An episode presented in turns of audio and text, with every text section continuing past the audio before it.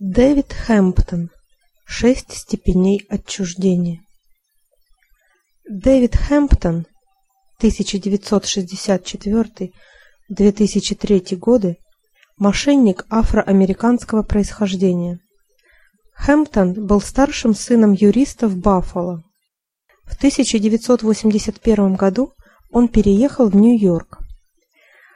В 1980-х годах он печально прославился тем, что выдавал себя за сына чернокожего актера и режиссера Сидни Пуатье. Сначала Хэмптон представлялся Дэвидом Пуатье, чтобы бесплатно обедать в ресторанах.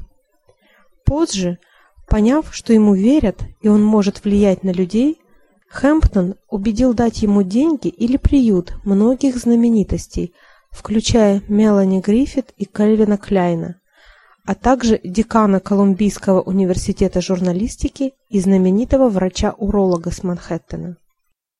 Одним людям Хэмптон говорил, что является другом их детей. Другим врал, что опоздал на самолет в Лос-Анджелесе и что его багаж улетел без него. Третьих обманывал, что его ограбили. В 1983 году Хэмптон был арестован и обвинен в мошенничестве.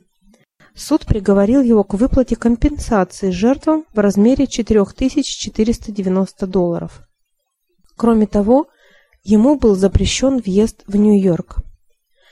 После того, как он отказался выполнять эти условия, они были заменены на пять лет тюрьмы. История Дэвида Хэмптона легла в основу фильма «Шесть степеней отчуждения» снятого в 1990 году. После того, как фильм получил признание и финансовый успех, Хэмптон был признан виновным в преследовании Джона Гвара, создателя этого фильма.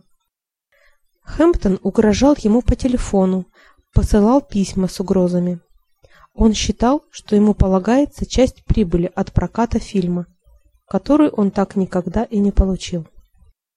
Он пытался привлечь внимание прессы к своей персоне, давал интервью, врывался на вечеринки к продюсеру фильма, устраивал там скандалы.